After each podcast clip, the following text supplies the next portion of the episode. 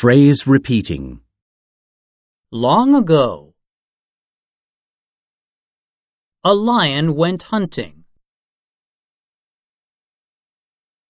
Along with a fox, a jackal, and a wolf. They made a promise that the spoils should be divided equally. They found a stag and killed it so they could eat it. The lion said, He should have it all.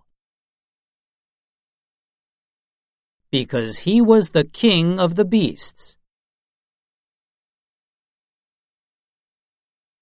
The others dared not challenge the lion. So they left, saying, The lion was willing to work with others but would not share the reward.